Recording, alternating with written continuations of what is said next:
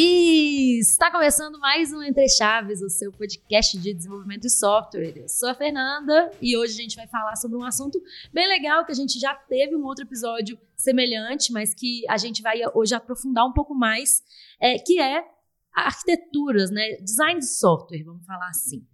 E para falar sobre isso, primeiro o Champs aqui do meu lado. E aí, Champs? E hoje a gente está do lado mesmo. Na verdade, já tem muito episódio que a gente está fisicamente um do lado do outro, né? E aí, como é que você tá? E aí, Fernandinha? E aí, pessoal? É, hoje vai ser um tema bem legal, a gente tem convidados bem é, com bastante conhecimento aqui para agregar para a gente. Acho que eu, particularmente, vou aprender bastante também, então estou bem ansioso. Boa. Então, para falar sobre design de software, né, estamos aqui com o Cassiano. E aí, Cassiano, você tá bem? E aí, galera? Gente, Gente eu não tenho como estar tá melhor, porque eu tô gravando pres presencial. Tipo, eu sou do Rio é. Grande do Sul, eu tô aqui em BH gravando episódio entre Chaves. Gente, que que honra, né? Que isso. Não, só um pouquinho. A honra é minha, porque começou o episódio dizendo, ah, pessoas muito técnicas, então eu, meu Deus, ele tá falando isso de mim. É. Boa, mas se apresenta aí pra gente, Cristiano. Quem que você é? Não, então, eu sou hoje o arquiteto da Rangers, né? Eu sou um cara muito legal, eu gosto de conversar bastante, mas ao mesmo tempo sou time. Mas tirando isso de fora, então, eu dou muita ênfase hoje nos meus estudos em arquiteturas e design de software. E legal que tu começou o, o, episódio dizendo de arquiteturas e design e o Uncle Bob ele fala exatamente essa frase no livro da arquitetura limpa, né? Porque ele diz o que, que é a diferença do design da arquitetura. Eles podem muito bem ser a mesma coisa. A questão é o nível onde é que cada o teu design é um design muito grande, então ele é uma arquitetura. Quando um design mais minificado, são design, né? Você já começou o episódio com o Uncle Isso, Bob, é porque aqui, o, trem vai ser bom. Exatamente. Também estão aqui com a gente o Naves. E aí, Naves, tu tá bem? Joia, boa tarde, obrigado pela oportunidade. Não estou de corpo presente aí, mas a alma tá aí, tá? é, é, eu sou Gabriel Naves, estou é, na DTI já faz uns seis anos, estou atuando como arquiteto, sou parceiro aí da, do Champ, da Fernandinha, do Cassiano, conversamos bastante durante os dias com o Cassiano, e parte dos meus estudos também é em design de software, padrões de projeto, arquitetura, e acho que a conversa vai ser bem legal. Bom demais, gente. Então é isso. Então vamos começar falando sobre esse tema, né? A gente falou aqui sobre design de software, mas a gente vai falar especificamente sobre três estilos aí arquiteturais: é, arquitetura hexagonal, onion e clean architecture. E eu acho que para a gente começar a falar sobre esse tema, a gente poderia defini-lo, né? Assim, definir quais são, como que são essas arquiteturas e até cronologicamente, assim, por que que elas nasceram, né? E acho que até dando um passo atrás aqui, antes disso, acho que vale a pena a gente falar um pouquinho também sobre a arquitetura de N camadas, que é uma arquitetura assim, que a gente usou por muito tempo. Eu lembro que quando eu desenvolvia já uns 400 anos atrás, mais ou menos, é, as primeiras formas, né, design de software que eu aprendi foi a de N camadas. E isso foi é, evoluindo, eu cheguei a, a, desenvolver na arquitetura hexagonal também, mas eu acho que vale a pena, então, a gente dar uns passos atrás e falar um pouquinho sobre a N camadas, para a gente entrar depois nesse universo mais recente aí, né, desses outros designs de softwares. Pô, legal demais. Eu acho que até o bacana é dizer o que, que essas arquiteturas não são. Elas não são arquitetura de N camadas. Porque o que acontece? Eu ouvi muito lugar já dizendo, ah, aqui ó, eu faço uma arquitetura hexagonal, que é a mesma coisa que limpa aqui, e aí tu vai ver o repositório, é arquitetura de N camadas. E aí tu pergunta pra pessoa, tá, mas por que que isso, né, arquitetura limpa ou hexagonal? Não, porque aqui ó, eu tô diferenciando, eu tenho uma interface aqui que liga no meu repositório, então eles estão desacoplados, não sei o quê. Mas o padrão arquitetural que você olha ali, você vê, não, mas tem uma camada de apresentação, uma camada de aplicação, domínio, infraestrutura nessa ordem, é N camadas, pô. Sabe? Então, é mais ou menos isso, e é engraçado até, porque o que acontece? Um dos propósitos que essas arquiteturas existem, e ela vai estar tá mais especificado no, no artigo da ONU, é que muitas vezes, na N camadas, a galera deixa as três camadas de aplicação, domínio e apresentação abertas. Então, pelo fato de elas estarem abertas, todas têm acoplamento à infraestrutura. Né? Então é aí que a gente começa já a falar de hexagonal. Né? É aí que a ONU fala também que não é legal. E, então esses assuntos são muito bem desenvolvidos né? Nessa, na, nessas três arquiteturas, ONU, Architecture e a GIMPA. É nessas três arquiteturas então que elas são difundidas. Né? Legal. beleza. É, olhando assim cronologicamente, o assunto hexagonal ou Ports and Adapters, que também é muito conhecido por esse termo, ele foi assim nascendo e fervilhando durante os anos, mas em 2005 mesmo que publicou o artigo, mas bem antes já se conversava disso. E a, e a, e a essência do problema é exatamente isso que está sendo dito aí, do, do, problema de camadas, etc. O que, que acontecia assim? Imagina que você tinha uma aplicação, aí você tinha lá sua infraestrutura, seu, a sua primeira camadinha lá de, de, de, de front-end, né, de, de web, de apresentação. Aí, quando vê se precisava de, sei lá, precisava colocar algum adapter, né, ou alguma funcionalidade em vídeo e-mail. Aí vai colocar onde? Ah, mas aí quando vê se precisava de um outro, outra coisa de, sei lá, de envio de notificação de SMS, ou envio de push. Aí você usa um outro pacote.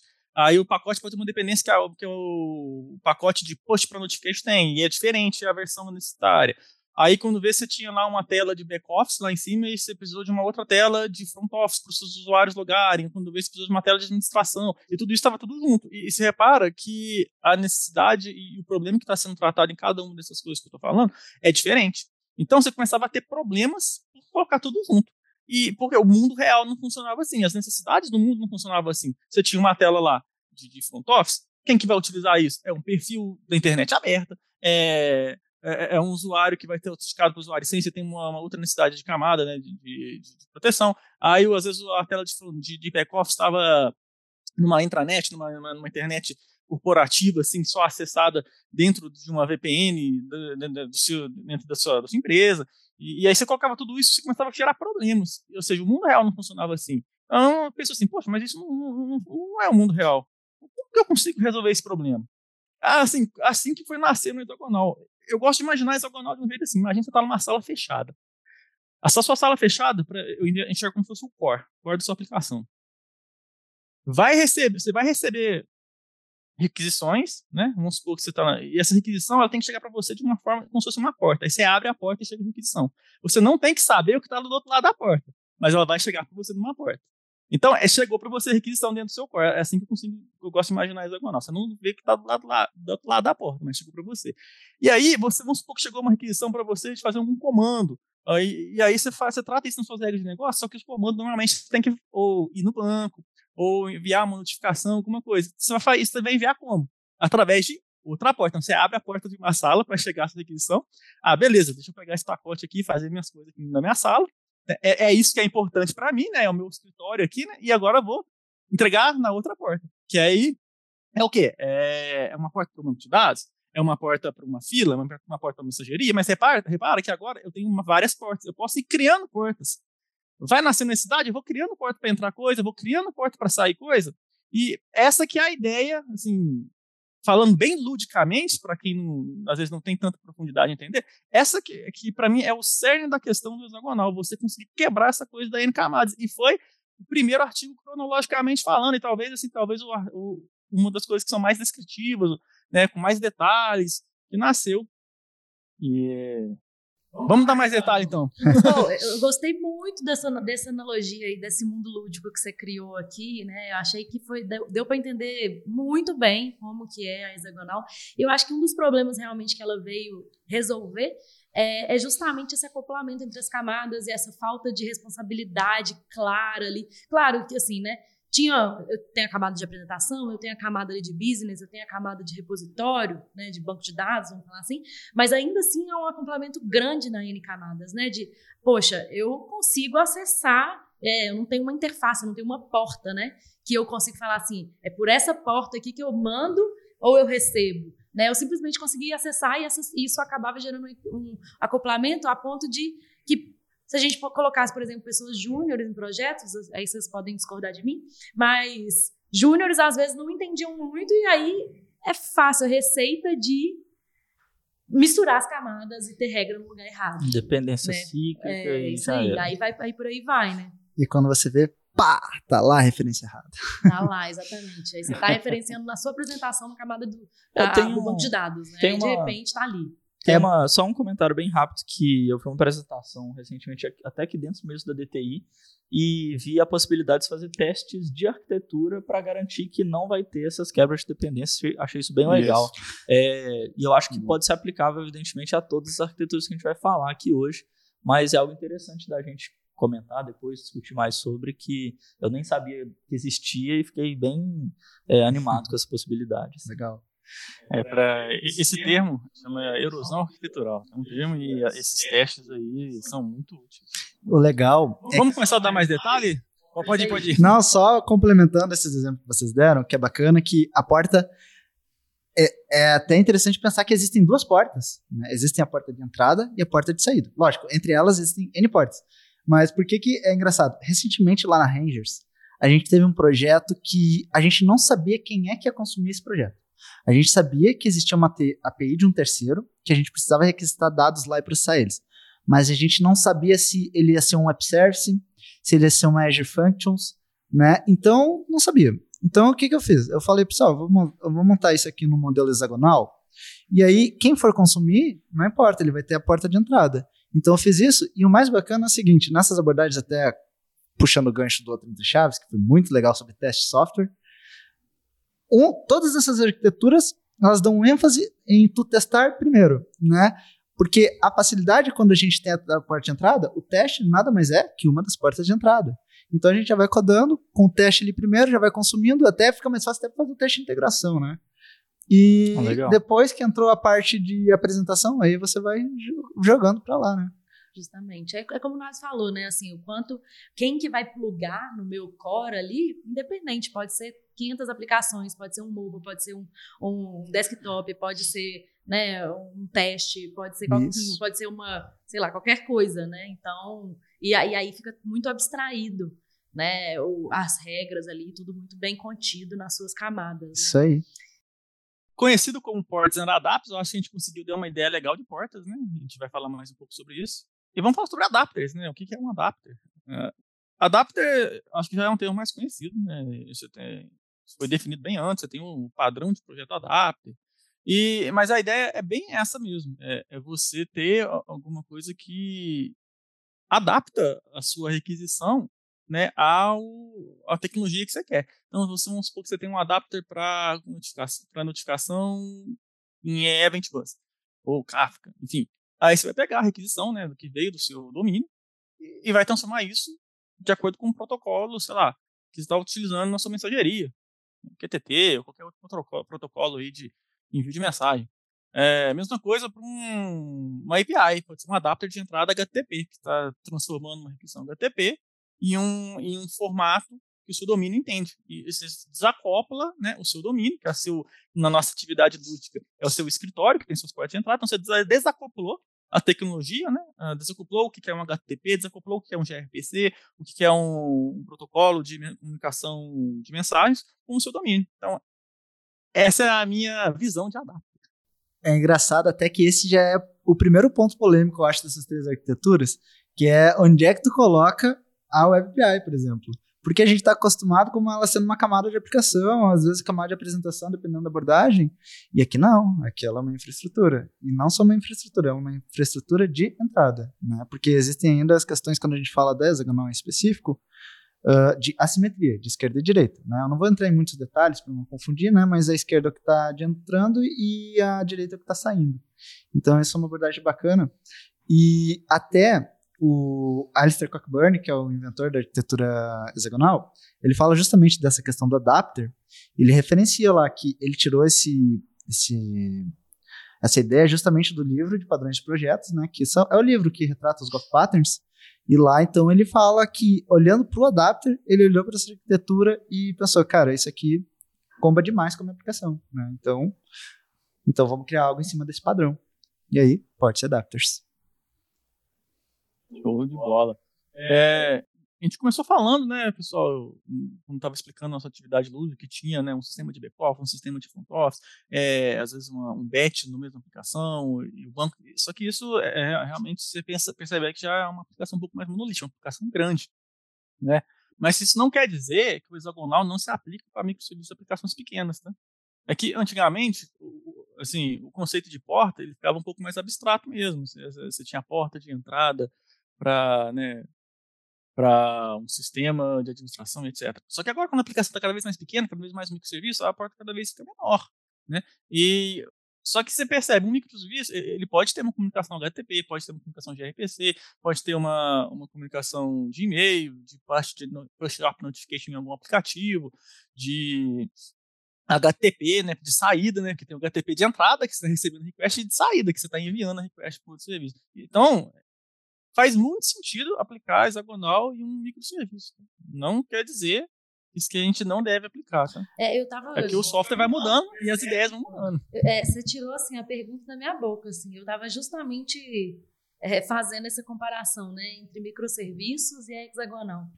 É, se, se, justamente, né, se é, se é aplicável, quão, quão é aplicável. Mas é interessante. Assim. Nossa, é demais. Inclusive o Volverno, no livro vermelho sobre Domain Driven Design, usa exatamente essa arquitetura para exemplificar não o microserviço, mas o SOA. Né? Mas se a gente for olhado no SOA como uma derivação do microserviço, eles comam muito bem.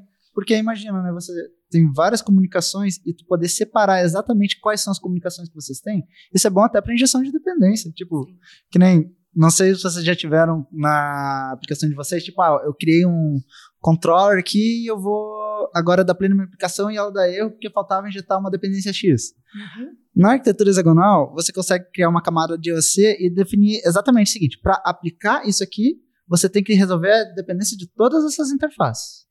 E aí isso aí acabou umas dores de cabeça que, olha, para mim pelo menos era muito chato, sabe? Aham. Uhum. É, eu também confesso que tinha até anotado no meu caderninho essa discussão de microserviços e monolito, porque vários dos exemplos que o Naves deu aí é de uma aplicação que foi crescendo e tudo mais, né? Então. Mas até sobre o que o Cassiano falou, pensando em DDD, eu acho que faz super sentido, né? Você usar ports and adapters para separar um domínio específico e conseguir né, tratar ele e, a partir de, de várias requisições diferentes, né, é, tudo na, naquele domínio rico e específico ali, né? Exato. É até interessante pensar o seguinte, lógico, no artigo, nenhum dos artigos dessas arquiteturas vão falar o termo DDD, né? pelo menos eu não encontrei. Mas se a gente olhar como centro da nossa aplicação e pensar nas abordagens de domínio do design, o centro da nossa aplicação é o domínio, Exatamente. né? Então isso é combo demais, assim. Sim. Total. Beleza, assim, avançando um pouquinho então, né, no tema, é, a gente falou bastante sobre a hexagonal, né, como que ela surgiu e tal, cronologicamente foi a primeira, como vocês mencionaram. Mas e aí, depois?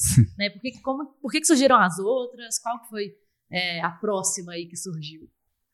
Bom, eu vejo assim, a hexagonal 2005, né, vamos cravando as datas aí. 2008, Jeffrey Palermo foi lá e lançou então a Onion. Que, que, que, eu senti assim lendo o artigo da ONU? Talvez o Naves possa dar uma opinião aí para complementar a minha. Mas ele olhou, eu acho que ele, talvez o autor ele tenha uma certa dificuldade de relacionar N camadas. Então o artigo da ONU foi um artigo onde é que ele citava muito N camadas, principalmente a questão das camadas abertas, né? O problema que a gente tinha em acoplar. Então ele criou a separação da ONU. Porém, o que, que acontece? Na hexagonal, a gente só tinha a ideia. Você separa o mundo externo do mundo interno. Já na ONU, o, o Jeffrey ele trouxe as camadas em formato de cebola. Né? Ou seja, então, em vez de ter um mundo interno e externo, agora tem vários mundos internos ficando externos, ficando cada vez mais interno. Então, assim seguiu essa arquitetura. Porém, tem um ponto que eu não gosto muito dela, porque lendo o artigo, ele cortou muita boa prática bacana da arquitetura de ports adapters, sabe? Que nem, por exemplo, ele não fala em nenhum momento da simetria, e a simetria para mim é importante. Por quê? Por causa que tu tá, tu tá separando exatamente quem consome a tua aplicação do que tu, o que a tua aplicação consome. Né? Ele também não fala de use case. Meu Deus, use case hoje em dia eu não sei mais viver sem use case. Depois a gente fala um pouco melhor sobre isso. Mas é uma das formas melhores da gente desacoplar os nossos serviços, né? O que, que a nossa aplicação precisa fazer. E isso depois vai combar lá na arquitetura limpa até mais. Então, eu, eu senti falta disso na ONU, sabe? Honestamente, eu, eu gosto de olhar para ONU quando eu preciso de uma versão simplificada, talvez hexagonal, sabe? Acho que esse é o principal, na minha visão, que eu tenho assim. Mas agora eu quero algo um pouco mais completo, pô, hexagonal. E como a gente comentou, não é, não é algo difícil. É algo estranho. Porque até como eu estava comentando mais cedo, uh, eu demorei a achar alguém que não tivesse acostumado com N camadas. Né? Então até teve um episódio lá na Rangers que eu fui dar um KT pra galera sobre arquitetura limpa e eu, eu tinha conversado com outras pessoas, as pessoas não, pô, Cassiano, mas e N camadas, e N camadas, pô. E Aí eu pensei, não, mas eu conheci o Naves, o Naves assim, o Naves até ele me deu uns bichos bem legal, sabe? Porque no dia da minha entrevista ele ainda me fez, um- eu falava uma tecnologia e ele já me respondia dando o autor e a data que ela foi lançada. Eu, "Porra, esse cara é brabo, cara. Aí desde então eu tentei, come- eu gostei da ideia dele, né? Achei, pô, dá uma moral isso aí, né? Daí eu tentei começar a gravar as datas do autor também.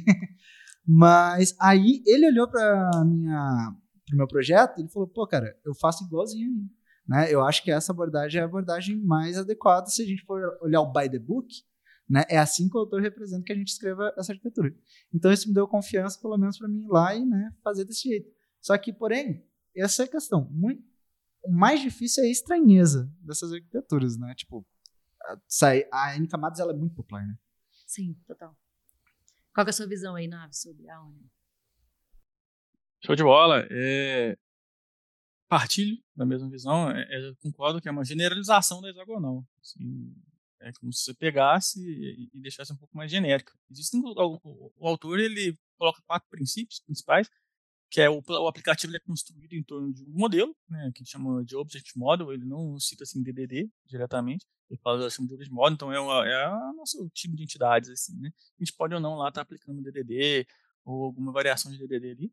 É, as camadas internas elas têm que definir as interfaces, então a gente, eh, depois assim das entidades, do seu domínio, seu object model, você tinha as interfaces, né? É, e as camadas externas implementam as interfaces definidas, definidas ali. tá? E a direção do acoplamento é de fora para dentro, né? E, e o código ele tem que se- conseguir ser, o código aplicativo ele tem que ser, conseguir ser compilado, sabe? E executado separadamente da infraestrutura. Esses são os quatro princípios da, da ONU. Então, assim, você percebe que é algo um pouco mais genérico. E depois de cinco anos, o autor até publicou uma, uma nova parte do artigo, assim, que ele fala, pô, é, vejo muita gente confundindo DDD com é, Onion. Por quê? Porque DDD, você, normalmente, os autores falam lá, né, de, da camada de aplicação, da camada de domain services e, né, e do domínio rico. E, e na primeira parte do artigo da, da ONU, uma das fotos que ele coloca lá tem o nome domain service. Mas não é isso que ele estava querendo dizer, não é isso que ele descreve né, no, no artigo. Sabe? Então existe essa confusão aí. Em alguns vídeos do YouTube você vai ter ach- achar essa confusão. E aí no quarto artigo ele fala, cara, você pode sim aplicar DDD com Onion, mas não é sobre isso. Você pode ter pra- também um formulário lá, simplão, que não é orientado a domínio, é orientado a dados, e o Onion é, aplicar muito bem. Uma das coisas que eu vejo que tem, que tem em semelhança entre Onion e Hexagonal é é essa coisa de externalizar a infraestrutura, tá? E essa coisa de adaptador? É, dos adapters. É, para né, não, não acoplar né, muito a, né, a parte de dentro com a tecnologia, na parte de fora. Ou seja, vai externalizando e diminuindo o acoplamento. Inclusive, o, Jeffrey Palermo, ele cita a arquitetura Ports Adapters, né? Ele fala que um bom exemplo do que ele fala é a arquitetura Ports Adapters. né? Então é como se. Posso estar falando bobagem, mas é como se a hexagonal fosse. estivesse dentro da ONU. Como se fosse isso? Como se fosse uma. um- É porque a ONU vocês falaram que ela é Isso, generalizada, né? isso, e a exatamente. hexagonal É. tiver- É uma tem um pouco variação. mais- é, como se fosse uma variação mais específica, né? A Isso. ONU. Mas, mas eu- fiquei um pouco na dúvida ainda. É, porque a ONU surgiu depois, né, da hexagonal. Existe algum problema que a ONU veio resolver que a hexagonal não resolvia? Eu acho que foi mais questão das camadas, sabe? Eu acho que ele tentou exemplificar um pouco mais as camadas. Eu não vejo resolver problema, eu acho que é uma questão, é uma, acho que é uma palavra muito forte. Mas ele exemplificou talvez, mas é como eu falei. Por exemplo, se eu fosse recomendar para vocês, eh, eu não recomendaria o artigo da ONU. Tipo, ah, quer, quer aprender um pouco sobre isso? Eu diria, olha o artigo do Alistair Cockburn, de 2005, é muito bom esse artigo, e, ó, e lê o livro da arquitetura limpa. São, e eu esqueceria. Até, e esqueceria ali o Jeffrey Palermo. Até porque, né, nós no DTI aqui, nós somos né, agilistas. Né? Temos até outro podcast lá. E como agilistas, essas duas arquiteturas, limpa e hexagonal, foram escritas por autores do Manifesto Ágil. Né? Então é bacana ter essa referência, porque essas arquiteturas podem ser ditas que são criadas também por agilistas. Né? Uhum. Menos a Onion, a Onion não. o Jeffrey Palermo não tá lá. Mas você vê, você vê alguma, assim, você fala assim, não, foi, entendi o que você falou, né? Foi criado por agilistas e tal, mas você vê alguma, algum traço de agilismo, né? De metodologias ágeis nessa, nessa arquitetura? Olha, eu acho que principalmente na questão do MVP. Até porque na Ah, legal. arquitetura hexagonal, no artigo dela, ele fala, ele dá a seguinte ordem. Tu cria o centro da tua aplicação. Aí você não tem uma interface gráfica. Você só quer criar uma funcionalidade. Então cria a funcionalidade X, Y, Z ali, aí o meu teste vai consumir ela com banco de dados mocado. A partir do momento Legal. que o teste consumiu com banco de dados mocado, agora eu tiro o banco mocado e coloco um banco Legal. um banco físico. Agora que o físico funcionou, agora além do teste eu coloco ali uma interface gráfica. Entende? Então aí tem um bom traço de agilismo, por exemplo. Legal, com certeza. Com certeza. E a limpa também, mas daí na limpa a gente entra nos outros modelos, mas na limpa tem até gráfico no livro. É muito legal. É, por mais que venha, que venha alguns anos depois, vejo que resolve o mesmo problema com uma abordagem, uma visão de mundo um pouco, é, um pouco mais genérica, um pouco mais específica. É, não, não vejo isso mesmo tipo, uma- como fosse uma evolução também, não. Eu vejo uma, como se fosse é, Variação. semelhantes, é, variações, e, e- e vejo essa. Concordo que tem que um está dentro do outro, não, hexagonal, por ser mais detalhista e ter mais ah, informação no artigo e né, as pessoas entenderem de um certo jeito. Acho que acaba estando dentro do ONU e o ONU é mais genérico. Você repara que você vê só os quatro princípios da ONU, fica bem genérico mesmo. Qualquer coisa, muita coisa pode se encaixar nessa definição. Legal. Beleza. E, e a arquitetura limpa, né? Nesse caminho todo, como é que ela surgiu? Esse tudo é até, assim, esse até é uma das ideias, eu acho bacana desse podcast, é a gente parar com aquela ideia. Limpa, hexagonal e ONU é a mesma coisa. Não, elas não são. A ONU a gente pode dizer que ela é uma derivação simplificada da hexagonal, enquanto a hexagonal ela é mais complexa. Então, se eu olhar para uma arquitetura que eu só vi que diferenciou as portas de entrada e saída e tem algumas camadas, ONU, beleza. A arquitetura agora mais elaborada, hexagonal, né, tem a simetria e tal, pô, hexagonal. Agora entrando ali, imagina só, né? A gente tem um artigo ali de quase 10 páginas para hexagonal. Um artigo de 4 páginas da, da ONU. E a gente tem um livro de quase 400 páginas para limpa. O, o Uncle Bob ele não ficou lá repetindo 400 vezes a mesma não, coisa, não né? jogou um, Então, um na chat verdade, GPT lá pra ele. Então, o que acontece? Na verdade, a limpa, se a gente for olhar no Google assim, colocar assim, ah, arquitetura limpa, hexagonal e tal, a gente vai ver os desenhos, a gente vai olhar e vai pensar, ah, mesma coisa, aprendi uma, aprendi todas, mas não é verdade. Porque a limpa, ela é a derivação de três arquiteturas, né? Principalmente hexagonal, e mais outras duas que vão falar muito sobre tu não... Sabe aquele problema de eu fiz aqui e quebrei ali? Uhum. A arquitetura, tá, a arquitetura limpa ataca muito nisso, né? Porque ela, ela representa os princípios do sólido e cria outros princípios também de separação de código. Não vou entrar muito neles para não ficar difícil de explicar, mas tipo, você deixar um código coeso com as liberações, separações de componente, ah, separação do, do código que muda e o que não muda, políticas. Nossa, gente, é um livro incrível, o livro da arquitetura limpa. E aí, Naves? É, que, nem foi dito, é, é um livro gigante, tem muito mais informação e descrição lá, sabe? Então, quando a gente fala de arquitetura limpa, é, não é só uma descrição, uma receita, é, faça assim, traz os conceitos, sabe? Então, por exemplo, quando tem uma parte que vai falar de entidade, fala, ah, cara, aqui você tem que ter as regras de enterprise, né? Aquela regra que existe mesmo se você estiver rodando código no papel de pão. Então, a arquitetura limpa fala sobre isso. Se você não faz isso, arquitetura limpa fala sobre SOLID, né, princípio né, de single responsibility, open close. Tudo isso está na arquitetura limpa. Se você não faz isso, você não pode nomear de arquitetura limpa. E muitas das escolhas das coisas que a gente está falando aqui de adapter, colocar lá para fora isso e etc. É, o, o Uncle Bob ele conseguiu traduzir isso muito bem nos princípios da arquitetura limpa, sabe? Que tem o é, sei lá, tem são vários, tem o de reuse release, de common closure, tem vários é, princípios que ele conseguiu traduzir essa essência nos princípios, que são vários capítulos do livro também. Então, é uma descrição muito mais completa, né? E, e se você for pensar assim, cara, eu preciso aprender, eu quero aprender como se faz código bom, talvez seja uma, uma boa, uma boa ação ler esse livro, ele, ele ensina, sabe? Ele não é uma receita, ele, ele traz os princípios, você vai aprender a fazer, você vai aprender o que que o cara falou que tem que ter porta. Qual que é a essência aqui, entendeu? Qual que é o princípio por trás disso? Tudo isso está lá no livro. Então ele conseguiu extrair os aprendizados da que nem o Cassiano comentou, os aprendizados que estavam meio que assim, é, um, abstraídos em algumas receitas de bolo, ele conseguiu abstrair tudo isso, pôr nome, listar, organizar, colocar em um conteúdo palatável e, e, colocar no livro. Então, por isso que ele é muito mais completo, por isso tem 400 páginas.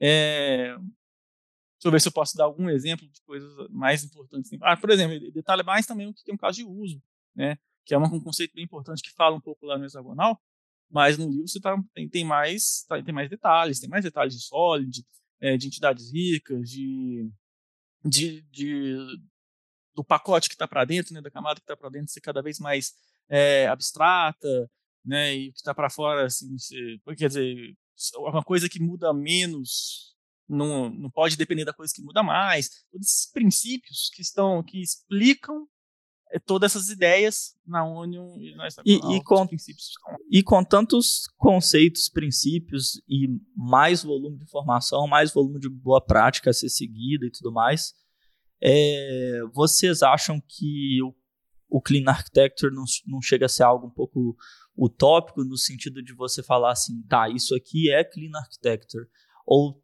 assim, seria algo mais para a gente seguir como boas práticas de arquitetura na hora da gente desenvolver e se orientar aquilo, ou a gente consegue ter um software hoje e afirmar assim, tá, isso aqui é Clean Architecture? Olha, eu consigo, eu gosto de, eu inclusive no meu GitHub eu coloquei um exemplo de código limpo, um exemplo de código hexagonal.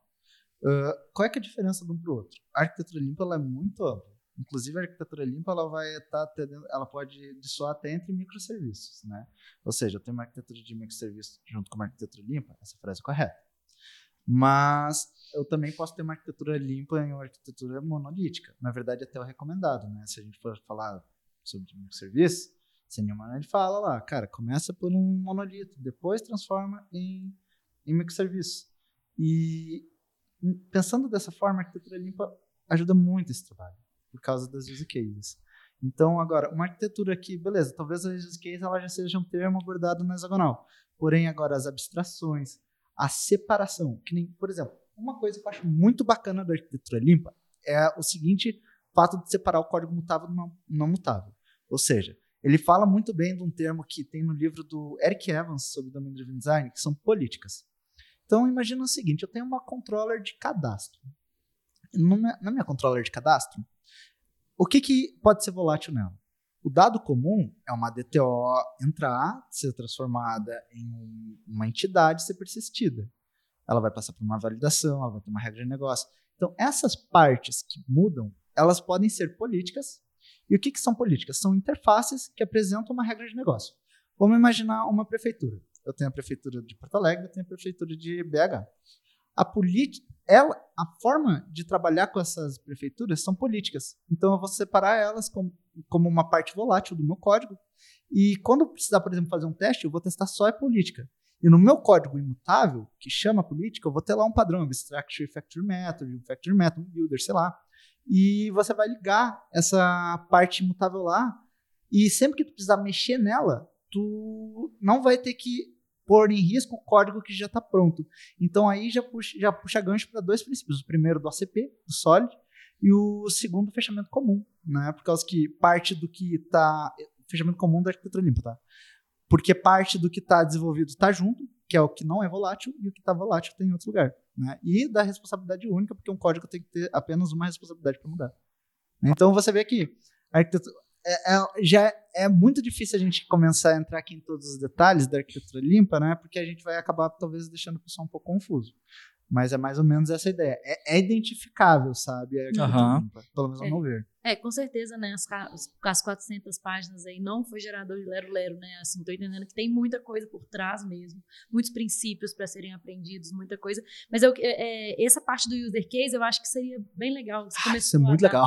Você começou a falar um, um pouco de Vamos pensar numa prefeitura, por exemplo, né? Então eu queria que a gente desse um exemplo um pouco mais real, assim, um pouco mais menos abstrato de um caso de uso mesmo, né? De, de user case para que as pessoas consigam entender mesmo a diferença. E outra coisa que eu queria falar é que você podia disponibilizar seu GitHub para a gente colocar, né? Assim, para a galera que está ouvindo o episódio é, entender, ver na prática mesmo dois códigos, assim, né? Ah, pode ser assim, são eu tô melhorando esses códigos lá, tá? Inclusive né, no meu GitHub agora fazendo merchandising, eu tô refazendo, recriando a aplicação em Shopping Containers da Microsoft. A nível de estudo mesmo, Aham. né? Então, quem quiser ver lá também no futuro vai ter. Massa, a gente disponibiliza. É, vai Mas o chegar, meu vai chegar vários PS pro seu. É. Mas meu GitHub eu não sei ele de cabeça, tá? Mas é Cassiano. Não, mas a gente, a, gente, a gente deixa na descrição do episódio, alguma coisa Ah, assim. beleza. Mas é mais ou menos isso. Agora, não sei, quer falar do use case? Eu falei um monte agora, mas... Aham, aham, quero sim. Eu quero só contar uma história para ficar um pouco mais é, palatável o conceito. Assim. No, né, na parte inicial do livro, né, o Bob até fala assim que ele tava, foi fazer um, uma análise de código ser do filho dele, onde alguém se próximo e fala, poxa, que saco, Urban Rails. Né, hora de fazer, ele pensou, poxa, mas espera, eu tô olhando assim a, né, a arquitetura, o design da aplicação, e tô pensando Urban Rails, não deveria ser isso. Eu deveria pensar, eu deveria olhar e falar assim, e ver a intenção de negócio. Por quê? Quando você vai olhar, por exemplo, a arquitetura de uma igreja, você vai conseguir ver que é uma igreja. Tem lá, né, a cruz, ou vai ter lá, né, a- é, é, uma porta bem grande para muita gente entrar, vai ter lá, sei lá, como é que é uma igreja? vai ter ah, todo aquele, né, aquele formato assim pontiagudo nas. Então você vai ver a arquitetura, vai ver que sabe que é uma igreja. O código tinha que ser a mesma coisa. Você tinha que bater o olho e ver a intenção do negócio, sabe? Porque se você pegar uma aplicação lá e chamar ela de client API, e você vai ter lá, tipo, no, na sua camada, no seu core, ter uma classe chamada client business, você não tem nem ideia que essa aplicação faz. Você não sabe se isso é de cadastro, se isso é de venda, se isso é de, de contato com o cliente pós-venda, se, se isso se é venda de quê, por que, que é cliente, cliente do quê, você não tem ideia. Então você não está vendo a intenção de negócio. O caso de uso, ele ilustra bem uma intenção de negócio, sabe? uma intenção de negócio. Então, se em algum momento no seu fluxo você tem lá uma parte de comunicar cliente de, sei lá, possível é, oferta, sei lá, uma oferta que seja no meu marketing, alguma coisa. Tem um caso de uso disso que você vai lá listar em algum job automático, isso é uma intenção de negócio muito específica. A pessoa vai bater o olho vai entender que você está falando de e-mail marketing, de, de pós-venda, de captação de clientes, só de olhar, não precisa código.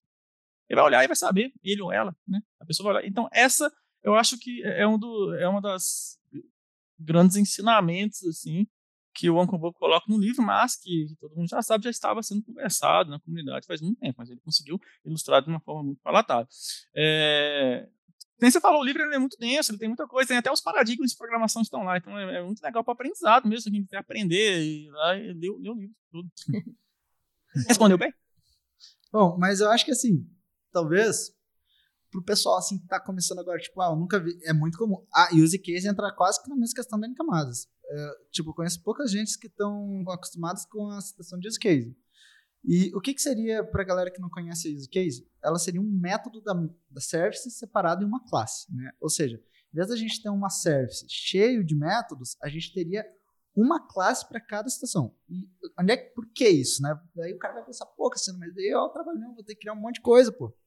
E aí você pensa o seguinte, primeiro de tudo, OCP, né? Princípio da, do aberto fechado, solid. Uh, você vai, cada método você vai lá e vai ficar modificando aquela service? Ou um pouquinho mais além ainda. Quando a gente, imagina que você precisa instanciar aquela service. Para fazer uma operação simples, não existe tanta dependência. Porém, naquela service tinha uma outra, uma operação muito mais complexa que daí o construtor lá tinha nove parâmetros. E aí tu vai ter que fazer toda aquela injeção de dependência por causa de um único método. E essas são as vantagens mínimas. Né? A principal, na minha visão, é a seguinte. Um exemplo lá do Valier, do software, um exemplo lá do software que a gente trabalha, a gente, por exemplo, a gente gera alertas. E hoje ele é orientado, ele tem uma orientação X lá, né, que a galera chama de tag. Porém, essa orientação vai mudar. Então a gente vai ter que quebrar lá nossa use case, a gente vai ter que quebrar nossa service para mexer nela e pôr todo aquele código que já existe. Agora, se a gente separar por use case, a gente pode ter alerta por, de tag e alerta do outro parâmetro lá, por exemplo, duas de use case. E quem consome só muda a interface. E aí eu respeitei o princípio do fechamento comum e eu respeitei o princípio do aberto fechado. Por quê? Porque agora eu não, eu não modifiquei aquele código que existia. Eu coloquei o novo código lá, que é aquela nova orientação. Né? Então, essa é a boa abordagem do use case. E mais bacana ainda, se você trabalhar com uma arquitetura de eventos em memória, olha que legal isso. Se você trabalha com uma arquitetura de eventos em memória, como Mediator, Uh, você começou a criar uma aplicação, ela ainda é um monolito, você sabe que ela vai crescer no futuro, né?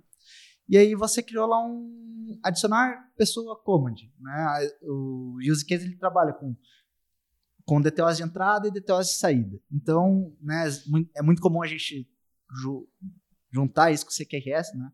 Então o cara vai lá, coloca um add, command, add pessoa command e você lança numa fila em memória, no Mediator, por exemplo. Para quem já é familiarizado, o Mediator vai pegar, vai ver quem está escrito e vai executar aquela ação. Isso é muito legal, porque imagina o seguinte: a sua aplicação vai crescer. Você quer fazer um microserviço. Você não quer, você não quer ter um trabalho muito grande para você transformar aquilo lá no microserviço. Você quer um- algo que seja auto- automático.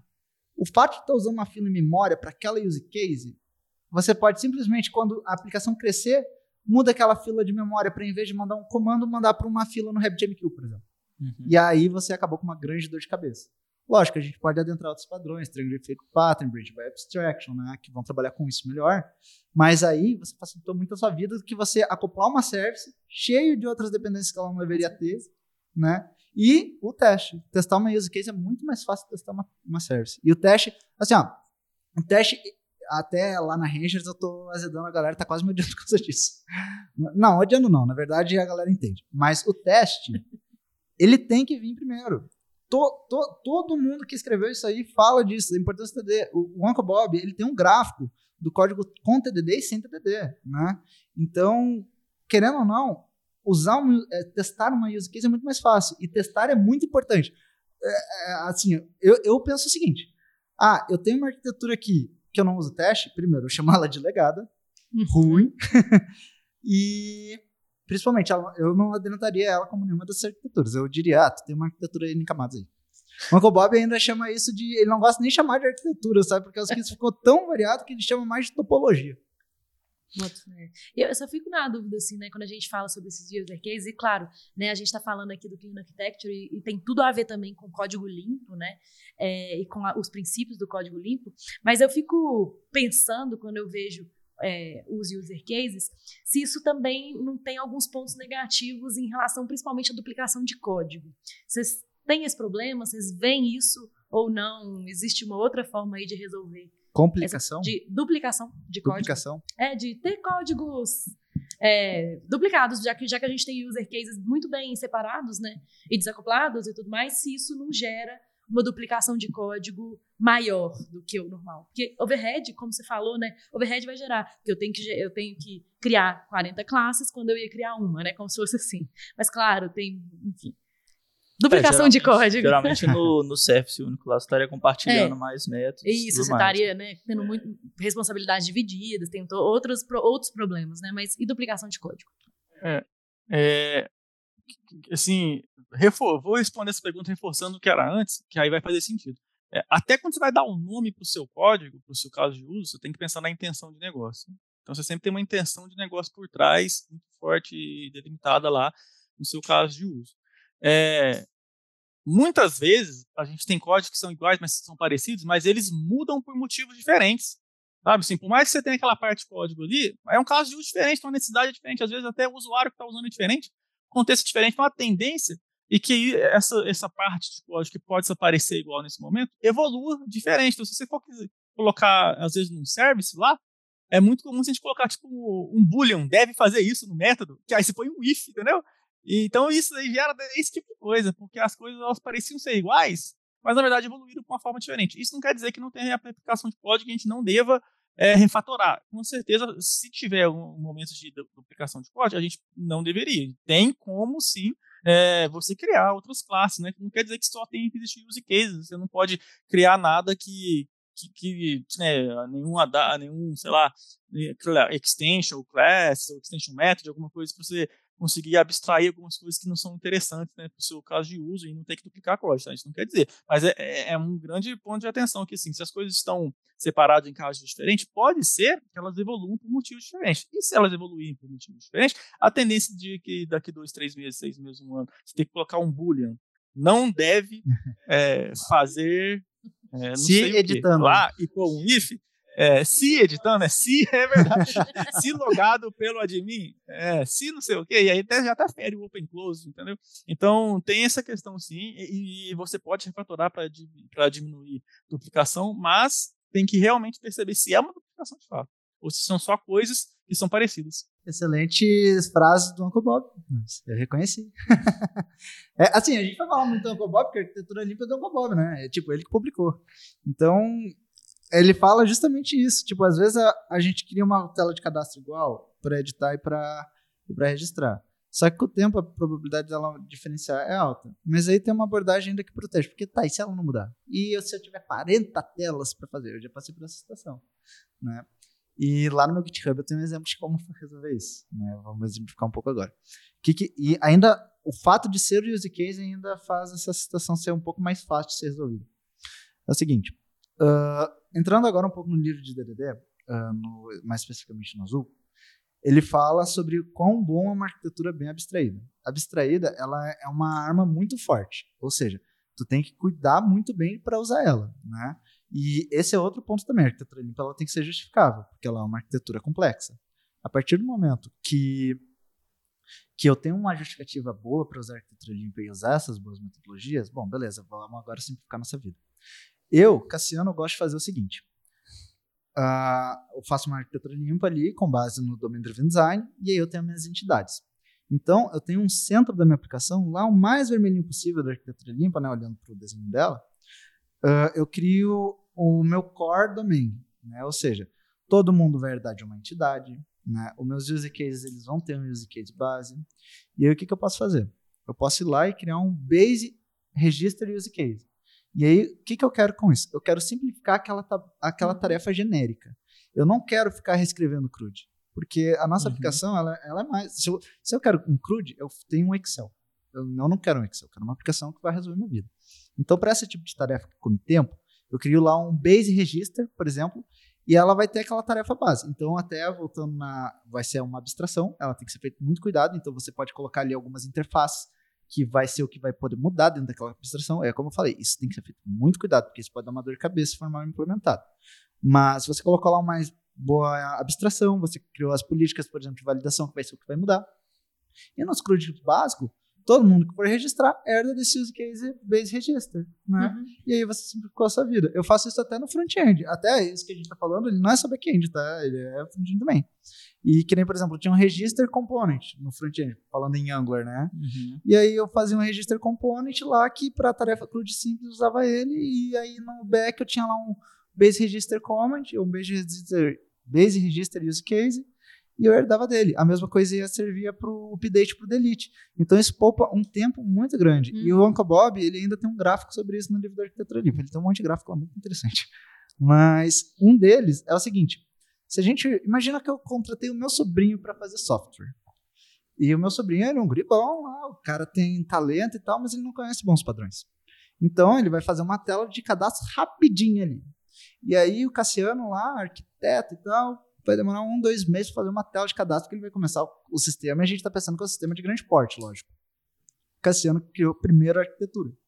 Então, o que, que acontece? A probabilidade de eu de eu ter problemas por ter criado uma boa arquitetura forte, bem abstraída no início, vai fazer que, com o tempo, o meu código seja ou linear com o desenvolvimento ou mais rápido por estar bem abstraído. Sim. Agora, o código do meu sobrinho, ele começou rapidão lá. Uma semana estava pronta a tela dele. Só que com o passar do tempo, aquela regra de negócio vai crescendo, vai se acoplando, vai ficando difícil de mexer. E com o tempo, daí cada feature vai ficando cada vez mais cara. É, exatamente. É, Isso é um problema. Eu ia falar que é, de novo, vocês tiraram um item do meu livrinho aqui, né? Porque eu ia falar justamente disso de tudo que vocês estão falando é, parece, parece ser muito importante, principalmente no início, né? Para você definir bons padrões é, desde o início e conseguir seguir eles, ainda mais no, no mercado, né? Porque como que a gente faria para lidar com uma situação em que o seu projeto já se iniciou com o pé esquerdo, assim, né? E para ir adaptando a ele esses bons padrões depois, o quão complexo é isso. É, e aí, isso que eu queria ouvir de vocês mesmo, o quão importante é já ter esses padrões bem definidos é, no início. Exatamente. Só antes de vocês, só antes de vocês responderem, que eu acho que é importante falar sobre isso, né? Complementar aí que o Champs falou, que é justamente assim, o quanto que a gente às vezes sofre uma pressão muito grande de entrega, né? Uhum. E a gente sofre uma pressão de entrega a ponto de, às vezes, falar assim, tá, eu fiz um MVP, que às vezes foi a tela que seu sobrinho fez lá, Uhum. né? Era um MVP. E aí, de É. repente, o negócio virou um sistema que eu tenho que escalar para 500 usuários. e assim, eu, eu tava esperando um, sabe? E Isso é um negócio que acontece com muita frequência mesmo. Né? Então, o quanto que a gente deveria, né, assim, equilibrar esse, esse, esse, essa pressão, né, da entrega, né, por algo rápido, com a, a- a- essa pressão que a gente está criando, que talvez é muito mais interna de, não, mas calma, eu tenho que criar com qualidade, porque eu, eu sei que isso aqui vai crescer. O Uncle Bob, ele fala sobre isso, sabe? Ele fala, na verdade, ele fala exatamente esse tipo de problema. E eu, eu entendo o dor perfeitamente. Meu Deus, o programa há 11 anos já, né? Então, alguma vez que eu já passei por isso. E o que mais acontece ainda é o seguinte, né? A gente fez o MVP e o MVP continua ali. né? Ele não, não evoluiu. Né? O MVP evoluiu em outras features. E aí a gente não voltou para trabalhar, daqui a pouco vamos na área de código. E o Uncle Bob ele fala sobre isso e ele fala o seguinte: você muito difícil você vai conseguir evoluir nesse tipo de situação. Porque você lançou a funcionalidade que a gente gostou, olha que legal, agora faz mais essas. Ou pior, o teu concorrente gostou, e o teu concorrente copiou, e tu não pode voltar para corrigir aquela, tem que trazer outras funcionalidades. Então, de acordo com o Uncle Bob, o melhor é tu não, não fazer isso. Mas agora, chegou lá o cliente, e aí, aí o que, que eu penso, sabe? Aí vai estratégias, de repente, de como vender esse software, né? Chegou o cliente e disse: Não, tu faz isso eu tô levando lá pro outro concorrente, porque a gente não quer, a gente depende né, do, do projeto. Aí a gente disse: Não, beleza, eu te trago essa primeira versão, mas se tu não me der esse backlog aqui para refaturar ela daqui a um tempo, eh, ele vai cair, sabe? Não sei, dá um jeito. Isso tem que ser. Isso é, essa é uma função muito difícil, né? É uma realidade que muita gente, mas é bom ter estratégia sobre isso. O pior, o pior é a gente fazer, mas se a gente tiver que fazer, porque realmente às vezes a gente não tem escolha, né? É tentar pensar numa estratégia de marketing para conseguir garantir a refaturação futura ali, né? É, vou precisar voltar um pouquinho em alguns assuntos que já passaram, mas é importante. Eu acho primeiro sobre refactoring e duplicidade. Existe um livro muito legal do Martin Fowler que tem esse mesmo nome, Refactoring. E lá ele lista e traz várias formas e ideias de por que, que você deveria refatorar um, código e como. Então, se a gente está vendo muita duplicidade de código, falta de abordagem de use case, ou se a gente está vendo, às vezes, algum smell e precisa, porque um código é legado, ou o código já veio de outras pessoas com uma outra abordagem que está dando muito dif- difícil de entender, ou está dando muito bug que o bug fica escondido, porque as coisas não estão muito coesas lá dentro, refatore. E tem até na, na comunidade, já existe um livro muito bom, esse conceituário é antigo, né, o Refactoring do Martin Fowler. A respeito de como se portar é, em ambientes corporativos e projetos, tem um outro livro também que é o Clean Coder, do Uncle Bob, que é uma série de três livros, Clean Code, Clean Architecture e Clean Coder, que fala como você se porta em ambiente de pressão, ambiente de ambiguidade, e, e como dizer não, como dizer sim, quando dizer não, quando dizer sim. E isso traz e enfatiza bastante a responsabilidade é, do desenvolvedor, da pessoa técnica em um projeto, porque você tem um conhecimento técnico, você, é pessoa técnica, tem um conhecimento técnico. Você, pessoa técnica, tem um conhecimento técnico, as pessoas não têm. Se você deixar as pessoas tomarem decisões que elas não podem tomar porque elas não sabem, quem vai pagar é você, ou todo o projeto vai pagar. Então, é a responsabilidade, às vezes, de falar para o negócio e, e, enfatizar é da pessoa técnica. Então, é, é, meio que um tapa na cara nosso, esse livro do Clean vai falar, cara, acorda, pessoa, acorda. Você é responsável por fazer as pessoas entenderem o preço disso amanhã, o preço de, de construir assim amanhã se o código vai crescer, o preço do MVP, etc. Contudo, né, um terceiro ponto que é importante também é o over-engineering, que é, às vezes a gente matar uma formiga com uma bazuca. Né? Então, o próprio Uncle Bob já deu entrevista falando assim, pô, quando que ele usar, não usaria clique teto, sabe? Um simples é um sistema, às vezes, que eu já vi sistemas, por exemplo, que a pessoa me chamava e, e, era três gets na base, né? Uma rota que faz um get na base não tem nem domínio, era só dados tabulados que vem do banco e vai para a tela porque quer ver, às vezes, um BI, ou quer ver é, em alguma tela específica lá só coisas assim, só, só leitura, leitura. Ah, que aí você vai fazer como mapear, fazer, sei lá, event storming, fazer, pensar em código super complexo, bastante estruturado, você não tem, você não tem domínio, você não tem complexo, não tem perspectiva de crescimento. Então o arquiteto ele também tem que ter essa malícia, né? De não matar uma formiga uma bazuca, porque você vai criar problema. A arquitetura, na minha visão, na minha visão, é sobre custo. Sempre sobre custo. É, só que o custo é uma coisa abstrata que as pessoas facilmente se perdem. O custo, para mim, é o custo de desenvolvimento e o custo de manutenção ao, ao infinito. O custo de desenvolvimento é as suas escolhas ali, é o que você está fazendo agora, é de ser rápido ou não, de ser fácil ou não, e de fazer, sabe? E o custo do infinito é o quê? É como que esse cara vai, é, vai ser para evoluir. Vai ter dificuldade para evoluir isso? É como esse cara vai, vai ser para poder dar manutenção. Vai ser difícil dar manutenção nisso? De dar suporte. Eu preciso ter, sei lá, alguma pessoa certificada, que nem algumas linguagens que a gente sabe de RPs que precisam de pessoas certificadas, preciso pagar alguma coisa, ou então algumas aplicações on-premise que você tem que comprar licença por core, que a gente sabe também que existe aí no mercado, sem dar nomes, que, ah, eu preciso pagar isso, então tudo isso para mim está dentro da arquitetura. Então é papel do arquiteto saber quando usar ou quando não. É, é, é o cerne da arquitetura. Qual é o mais barato? Qual é o mais barato no infinito? Porque às vezes a gente tem uma aplicação muito simples ou tem um problema que dá para resolver muito simples, que vai ser fácil de manter e vai ser é, né, vai ser fácil de manter, vai ser fácil de dar manutenção. É, essa é a menor escolha, pô, é barato, é equipe simples, estúpido. Então, não, você tem que, você tem que sempre pensar desse jeito, com essa visão de custo. O arquiteto, eu acho que ele é responsabilidade dele tudo isso, sabe? Responsabilidade dele fazer não, falar não, e fazer o negócio entender, ter conversas difíceis, é tudo isso está aqui no nosso, no nosso colo. A gente é pessoa técnica, a gente tem o conhecimento. Total, é, nossa, perfeito. E engraçado, é. é. Só respondendo a tua pergunta, uh, ainda complementando essa questão, né, Naves? O Uncle Bob, ele ainda fala, né? Por exemplo, ah, beleza, eu fiz um código que não tá legal, eu fiz o software aqui, agora eu paro para refatorar. Normalmente, essa situação, ele tá refatorando o mesmo erro. Né? Dificilmente a prática de reescrever todo o código vai ser uma boa prática. Né? E aí tu comentou, perguntou antes sobre, né? Ah, beleza, tem um legado, não tá legal, eu quero colocar uma arquitetura limpa. Existe um padrão chamado Branch by Abstraction. Ele, para mim, refatoração, normalmente eu gosto dele, sabe? Que é o seguinte, eu crio uma branch com abstrações, né? Ou seja, aquela, aqueles requests que os controllers fazem, elas vão começar a fazer requests para interfaces de serviço. E gradativamente, eu vou trocando as interfaces, em vez de mandar para o meu serviço, eu mando para um, eu redireciono esse request para o meu novo sistema, para a minha nova feature. E assim, aos pouquinhos, eu vou trocando aquele sistema antigo uhum. que o cliente já não quer mais pelo sistema novo. E essa, para mim, é uma boa abordagem de tu trazer uma arquitetura mais moderna, não só uma, uma arquitetura mais moderna, trocar para microserviços, uh, trazer um legado. Né? Sim, é, legal, e conversa muito com isso que o Naves estava falando também, de assumir que vai acontecer esse tipo de problema e a gente vai ter que refatorar, né? E o quanto que a conversa de arquitetura conversa também com entender o mercado e os custos das coisas, né?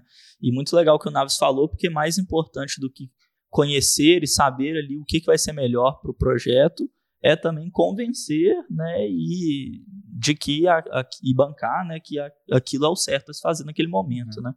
É, eu acho que a gente até é, queria falar um pouco assim de quando aplicar cada uma das das arquiteturas e tudo mais, mas por questão de tempo e até pelo que a gente já discutiu aqui também, eu acho que assim, deu para entender que vão ter casos igual o Cassiano comentou de assimetria, que é legal você usar arquitetura hexagonal e tudo mais, é, e vão ter casos específicos que você vai identificar que será melhor usar uma ou a outra, mas acima de tudo, igual o Naves comentou, não é, achar, né, a gente fica encantado com uhum. as possibilidades de fazer um software lindo, mas não achar que é isso que vai ser a bala de prata para todos os projetos, todos os problemas, né? Perfeito, Champs. Eu acho que é exatamente isso. Assim, a gente já falou bastante, até em algumas aplicações mesmo e tudo mais. É, talvez isso possa render outro episódio, outro episódio que a gente toda vez aqui fala que vai gravar também sobre é gestão de débitos técnicos, gestão de débitos arquiteturais, né? Gestão de débitos de design. Eu acho que isso tudo é super importante para que a gente consiga é, criar bons códigos, né? E códigos com uma manutenção, como o Naves bem falou, com custo baixo no infinito. É, e é isso. Então, valeu, gente. Foi muito massa esse episódio. Bom demais, amei. Amei, quase que o microfone caiu, né? Quase morri, mas tá tudo bem. E é isso. Então, obrigada, galera. Até a próxima. Tchau, tchau. Valeu, galera. Valeu, galera. Até mais. Tchau, tchau. É nóis.